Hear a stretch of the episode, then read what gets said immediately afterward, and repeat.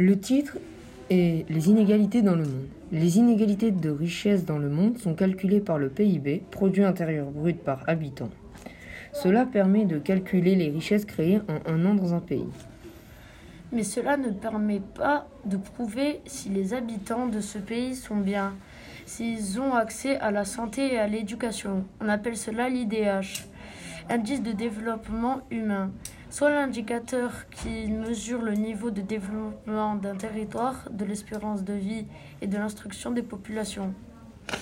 Ce podcast a été enregistré par Noam Shield et Adam Nefafa.